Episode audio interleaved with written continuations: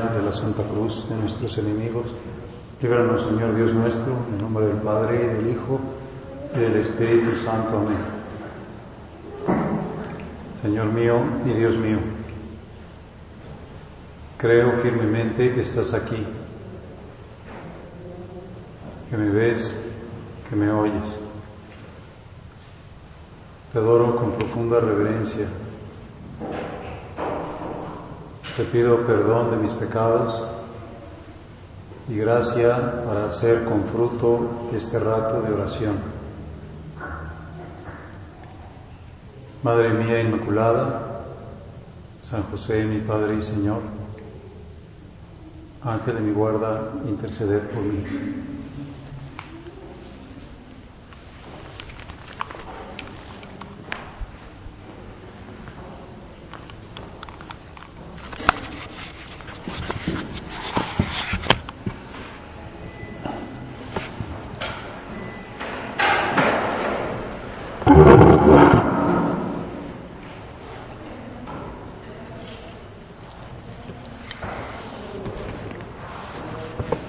Nosotros fuéramos hoy a, misa en este momento, pues veríamos que ya los ornamentos de la celebración son morados y que se celebra el primer domingo de Adviento, porque en esta víspera del domingo de Adviento pues termina el tiempo litúrgico, el año litúrgico y comienza mañana otro, un nuevo año litúrgico, precisamente con la espera del nacimiento de nuestro Señor Jesucristo.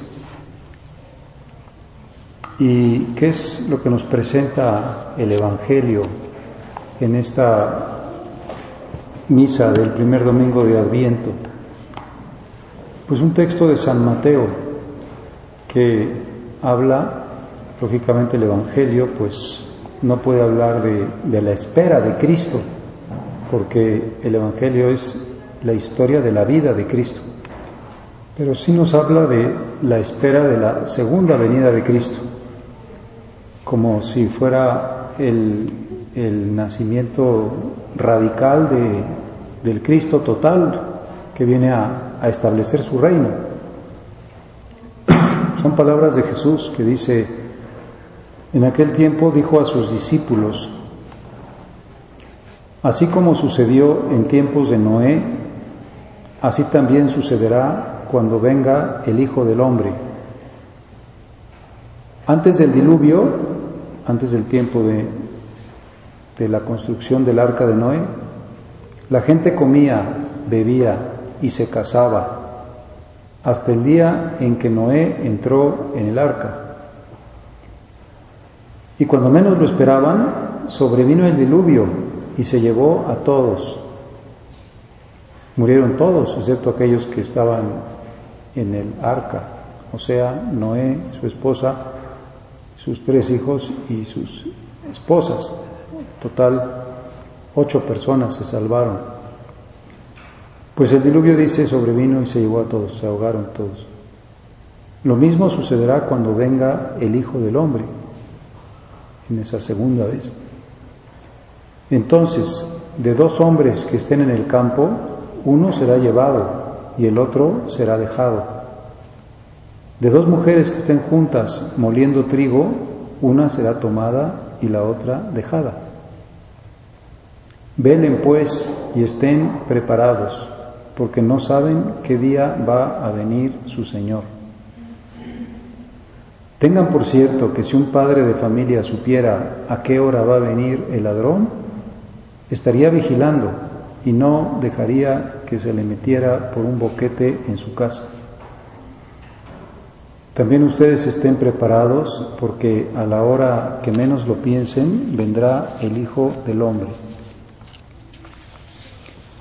Pues Jesús nos está dejando aquí pues algo así como un testamento vital, que cuiden esto y cuiden esto, a lo mejor como un, no sé, como un hombre, como un papá, por ejemplo, que está en el lecho de muerte y les dice a sus hijos, miren, tengan cuidado con esta situación y con aquella otra. Y el Señor nos está dejando, pues, como el, centro de su sabiduría y nos dice, no se les olvide que están ustedes de paso, que, que este mundo es transitorio, que lo que vendrá después es aquello para lo que tienen que estar preparados. Es decir, es una llamada a la responsabilidad. Algo que, que parece que es obvio, pero que con mucha frecuencia se nos olvida, ya sea el fin del mundo, como aquí hace Jesús la predicción, o nuestro fin personal, nuestra muerte propia. Nadie puede decir, pues yo ya estoy seguro que voy a vivir en el año 2011, porque, porque no sabemos, no sabemos si vamos a llegar al año 2011, aunque falte un poco más de un mes, ni siquiera sabemos si vamos a llegar al día de mañana. Y Jesús nos dice, siempre estén preparados. Había un santo, San Antonio, que, tenía un amigo que, que vivía en pecado, vivía muy lejos de Dios. Y a pesar de que él hacía esfuerzos porque su amigo se convirtiera, pues él estaba como totalmente cerrado a, la conversión. Entonces un día se le ocurrió invitarlo a comer a su casa y hizo que se sentara enfrente de él, pero exactamente abajo perdón, arriba de donde estaba sentado ese hombre, puso colgada una espada, una espada con la punta hacia abajo. Y aquella espada estaba colgada de un hilo, delgadito. Claro, pues el, invitado no, no, tuvo ninguna tranquilidad cuando estaba comiendo porque se estaba volteando constantemente hacia arriba como diciendo, en cualquier momento se rompe ese hilo y, y me destroza esta espada, me parte la cabeza. Y, cuando terminaron le dijo, ¿sabes por qué puse esa espada ahí? Pues precisamente para decirte que así estás, así vives. Aunque no veas que tienes una espada encima de tu cabeza, estás corriendo un grave riesgo de que te llegue la muerte y, y tengas la muerte eterna. Por eso Jesús dice, acuérdense lo que pasaba en tiempos de Noé. La gente comía, bebía, se divertía, no atendía a Dios, vino el diluvio y se acabó todo. Estén preparados, dice, velen, estén alerta, estén preparados. Por eso el santo cura Díaz decía que, que hay dos palabras que harán la felicidad de los bienaventurados y la desdicha de los condenados. Esas dos palabras son siempre y nunca.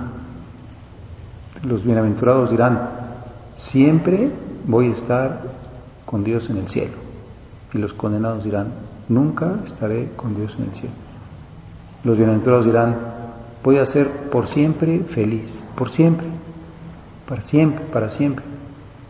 Y los condenados dirán, nunca voy a ser feliz, nunca, nunca, nunca. No cuando me muera, no, es que no hay muerte, es que ya es sin fin, es eterno. Bueno, pues que a nosotros también nos, nos muevan esas palabras siempre y nunca. Y la siguiente pregunta podría ser, ¿y cómo aprovecho el tiempo? ¿Cómo estoy preparado? Pues podríamos responder diciendo, ábrete siempre a la comunicación con Dios, busca siempre escuchar su voz, oye esa pues indicación que te da Dios a través de tu conciencia. Cuando la iglesia nos explica la conciencia, dice, en lo más profundo el hombre descubre una ley que él no se da a sí mismo, sino la que debe obedecer y cuya voz resuena en los oídos de su corazón, llamándole siempre a amar y a hacer el bien y a evitar el mal. ¿Qué tengo que hacer en cada momento? Pues dice, pues en primer lugar, lo que siempre tienes que hacer es amar. La voz de Dios, que te está constantemente interpelando, te dice, en este momento ama, y en el siguiente momento ama, y después ama. Y luego ya como amas, vas a hacer el bien y evitar el mal. Y entonces podré muchas veces preguntar, bueno, ¿y dónde no sigo la voz de mi conciencia? tendré que decir, por ejemplo, cuando soy una persona que se cierra al amor, a otra, que hay alguien al que, al que no amo, al que condeno o al que juzgo, al que no acepto o al que trato mal, al que ignoro o al que daño. Es decir, bueno, otra vez vuelve a, oír la voz de Dios que te va a decir, siempre ama. Y a veces podré también decir, pues la verdad es que en ocasiones, por ejemplo, mi vida transcurre sumida en un gran egoísmo. Solamente quiero hacer las cosas para mi propio beneficio, para mi comodidad, por mi gusto. Y otra vez vendrá a Dios, eh, te va a decir, esa no es la voz de Dios. Puede ser la voz del mundo, la voz del demonio o la voz de tu propia concupiscencia. Pero Dios te va a decir siempre, ama, porque pues esa es su naturaleza. Voy a parecerme a Dios si hago lo que Él hace siempre, que es pues estar amando. Y entonces podré decir, pues estoy aprovechando el tiempo, estoy haciendo lo que debo, estoy amando a Dios y estoy amando al prójimo. Tengo el corazón abierto. Por eso el, catecismo de la Iglesia Católica nos dice, amar es la vida de relación con Dios, la relación viviente y personal con el Dios vivo y verdadero. Dice, tienes un corazón abierto a la relación con Dios, estás amando. No, pues estás como teniendo el riesgo de quedarte fuera del amor de Dios y eso se llama infierno. Dios te invita libremente a que estés en relación con Él, a ser lo que se llama una persona religiosa. Religión es una palabra que viene de religare, es decir, de, tener como un, una liga, una, pues una relación. Dicen ahora que están muy de moda las, las redes sociales. Y cuando uno dice, bueno, ¿por qué están tan de moda las redes sociales? Pues porque pues la gente tiene un deseo de relacionarse, de ser sociable y de tener pues mucha gente con la que tenga comunicación. Y bueno, es una moda, Dentro de 20 años seguramente habrá otra cosa distinta, quién sabe qué, pero van pasando las modas. Y, y a veces podemos pensar, oye, en tu fe, en tu religión, en tu religiosidad, pues ¿por qué no estableces también estas redes sociales? Y dices, por ejemplo, yo tengo mucha comunicación, constante comunicación con Jesucristo está siempre haciéndoseme presente, con una gran diferencia con respecto a las redes sociales. Por ejemplo, por lo visto hay una cosa que es una pues que red que es de las fotos, es decir, aquí están las fotos. Aquí yo tengo fotos, mis fotos, o, veo las fotos de mis amigos. Bueno, pues es decir, ahí cuando yo veo una foto de alguien en la computadora, pues lógicamente no está ahí esa persona es simplemente una foto de Él. Pero cuando yo en mi oración cierro los ojos y establezco una comunicación con Jesucristo, puedo ver su rostro, ver su foto, mi imagen que tengo dentro de mí. Pero la gran diferencia es que Él sí está. las personas que salen en la pantalla no están ahí. Son ondas magnéticas que se están reflejando en mi retina, que me recuerdan esa persona, pero, pero esa persona pues está en otra parte y muy posiblemente ni siquiera esté pensando en mí, aunque yo esté viendo su foto. Pero en, en mi vida de oración, en mi vida de amor, en mi vida de fe, en mi vida de relación, esa persona a la que estoy abriéndole mi corazón sí está. Pues oración es, es esa relación viviente y personal con el Dios vivo y verdadero. El Catecismo de la Iglesia Católica dice, la oración, esta vida de relación, debe animarnos en todo momento, en todo momento. Nosotros, sin embargo, olvidamos al que es nuestra vida y nuestro todo. Y podemos decir, en todos los momentos de todos los días de toda tu vida, todo lo que has recibido te lo ha dado Dios. Cada latido de tu corazón, cada respiración, cada persona, cada pues un rayo de luz rayo de sol, Él te lo ha dado todo.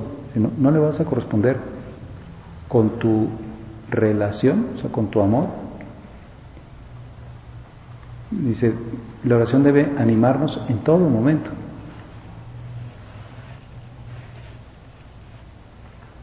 Por eso los padres espirituales insisten en la oración como un recuerdo de Dios, un frecuente despertar la memoria del corazón. Es necesario acordarse de Dios más a menudo que de respirar, decía San Gregorio Nacianceno. Por lo visto hay jóvenes que se pasan mucho tiempo en las redes sociales, a lo mejor dos horas, tres horas, y pues, pues es mucha pérdida de tiempo. Pues, pues, y aquí dice, eh, acuérdate de Dios más a menudo que de respirar. O sea, siempre puedes decir mucho más que lo que puedo pasarme yo en, en alguna de esas redes sociales, es lo que puedo establecer de mi comunicación con Él en todo momento. Es necesario acordarse de Dios más a menudo que de respirar. Por eso el Papa Benedicto XVI invita mucho a eso. queridos jóvenes, aprender a ver y a encontrar a Jesús, como si fuera una enseñanza. Así como alguien nos enseñó a, a, meternos en la computadora o a saber manejar eso o lo que sea, pues dice, aprende a ver y encontrar a Jesús entablar y cultivar un diálogo personal con Jesucristo en la fe. Esa es nuestra riqueza. Lo que vale es lo que tenemos dentro, no las cosas de afuera. Cuando nosotros nos muramos, pues nuestra alma, que es lo que está dentro de nuestro cuerpo, en todo nuestro cuerpo está nuestra alma, es quien se va a presentar ante Dios y quien vivirá por toda la eternidad. En cambio, el dinero que tengamos o los objetos que usamos o la casa en que vivimos o la ropa que tenemos, eso se va a quedar. No, no, no tiene importancia para nuestra vida eterna. Lo que va a irse a la presencia de Dios es el alma y su riqueza, su riqueza de relación, de, de contenido de amor. Papa recomienda también, pues podríamos decir, no sé, siguiendo con el ejemplo de las redes sociales, que tengamos algunos santos que sean compañeros de nuestro camino. En primer lugar, como es lógico, pues la Santísima Virgen, que, que sea continuo nuestro trato con ella, porque ella está donde está Dios, y al tratar a Jesús, pues no podemos dejar de encontrar a María, porque eh, María está siempre donde está Jesús. Pero después dice, pues cada quien tiene también su ángel de la guarda, otro compañero de camino que puede incluir en, en, su red social y estar acudiendo a él y sintiendo como el influjo de su presencia. Y luego otros santos. El Papa dice, por ejemplo, que que él tiene tres santos que son sus compañeros de camino. Uno es San José, porque se llama José. Otro es San Benito, porque pues le tiene tanta devoción que quiso llamarse Benedicto, que es el nombre latino de Benito. Y su tercer santo es San Agustín, porque pues se dedicó mucho tiempo a estudiar a San Agustín, a, profundizar en su doctrina. Y nosotros podemos decir, bueno, pues tú también tienes algunos compañeros de camino o compañeras de camino, alguna santa, por ejemplo, que sea más amiga tuya, a la que te sientas deudora porque, porque has muchas veces experimentado sus favores, porque tiene un aspecto de su vida que te resulta especialmente, pues no sé, como entrañable y que se parece a tu situación o que te gusta esa forma suya de vivir. Pues lo tenemos también como compañero de camino aquí en los centros del Opus Dei, pues a San José María, fundador del Opus Dei, que nos enseña a, encontrar a Jesús en, en, las actividades cotidianas, en medio del trabajo y de la calle, en la vida familiar. Bueno, pues son nuestros compañeros de camino. Y entonces podré decir, estoy estableciendo vínculos en el amor de Dios. Estoy estableciendo mi, vida de amor. Y como estoy acostumbrado a vivir abierto, a vivir hacia Jesús, hacia María, pues estoy también acostumbrado a vivir abierto hacia mi prójimo. Y entonces soy una persona que, que aprende a dar y aprende a darse y aprende a amar. Y entonces efectivamente pues, volvemos a escuchar esa señal tan clara que nos da la Iglesia, que nos dice, en lo más profundo de su conciencia, el hombre descubre esta ley que no se da a sí mismo, esta ley que nos dice, llamándolo siempre a amar, siempre, siempre, a amar y hacer el bien y evitar el mal. La conciencia es el núcleo más secreto y el sagrario del hombre en el que está solo con Dios, cuya voz resuena en lo más íntimo de ella. Pues el núcleo más secreto y el sagrario, es decir, así como tenemos aquí el sagrario eucarístico, cada uno de nosotros tiene el sagrario interior. Ahora que el Papa estuvo en en Barcelona, que fue a inaugurar o a bendecir o a consagrar la iglesia de la Sagrada Familia de Gaudí, pues un templo majestuoso, impresionante, de gran belleza. Como sabemos, visto algunas fotos donde este arquitecto pues no quiso usar líneas rectas porque decía que, que en la naturaleza no había líneas rectas, que, que que no era todo regular. Y entonces, pues efectivamente concibió su templo como por dentro como si fuera un, un bosque y un bosque muy tupido. Y entonces, así como en el bosque se, se filtra la luz pues entre el ramaje, aquí se filtran los rayos de luz en las vidrieras. Y pues al parecer es una obra grandiosa, el Papa estaba muy contento al ver tanta belleza. Pero les decía ahí, en la presencia de los reyes de España y de pues, cardenales y obispos y arzobispos y la multitud que estaba ahí, les decía, bueno, pero este maravilloso templo no nos puede hacer olvidar, aquí venimos a darle culto a Dios, pero que el templo donde Dios recibe la glorificación es el corazón de cada uno de ustedes. Ustedes son los verdaderos templos de gloria de Dios. Pues efectivamente, al fin y al cabo las piedras o las vidrieras, pues no, no oyen la voz de Dios.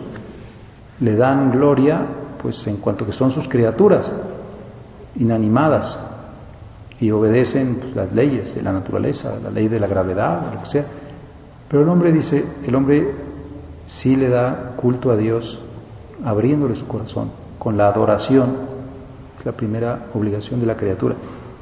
Por lo tanto, denle culto en esos templos que son cada uno de ustedes, mucho más maravillosos que este templo que ha tardado 118 años en construirse y que han intervenido miles y miles de personas y que ha supuesto un gran esfuerzo, sea, pues más maravilloso es tu propio templo. No destruyas tu templo, no, no lo cierres.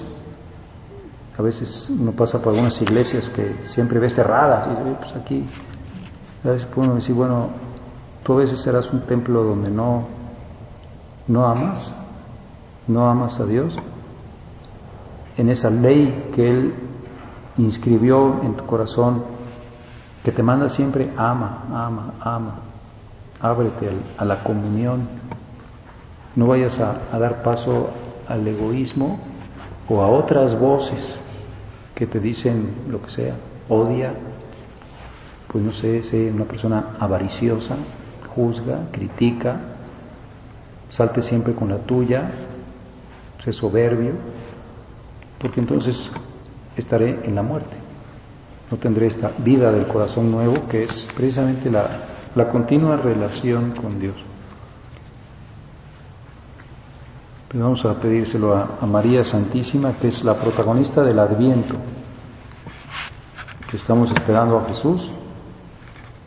Ella es la que mejor lo espera, ella es la que se pone en marcha hacia Belén para esperar que ahí en esa ciudad donde está profetizado nazca su hijo. Pues que nos ayude a decir cuánto hablarías tú con Jesús en el viaje de Nazaret a Belén, cómo estabas solamente atenta pues a, a ese niño que llevabas en tu seno y cómo cuando lo tenías en tus brazos pues lo, lo, lo tratabas con inmenso cariño, como que Jesús aprendió en lo humano el amor, pues del amor de María. Ojalá que nosotros también aprendamos siempre a amar en esta escuela, esta escuela de nuestra Madre Santísima que queremos que esté muy presente en el tiempo de Adviento para que nos ayude a recibir al Señor en la próxima Navidad.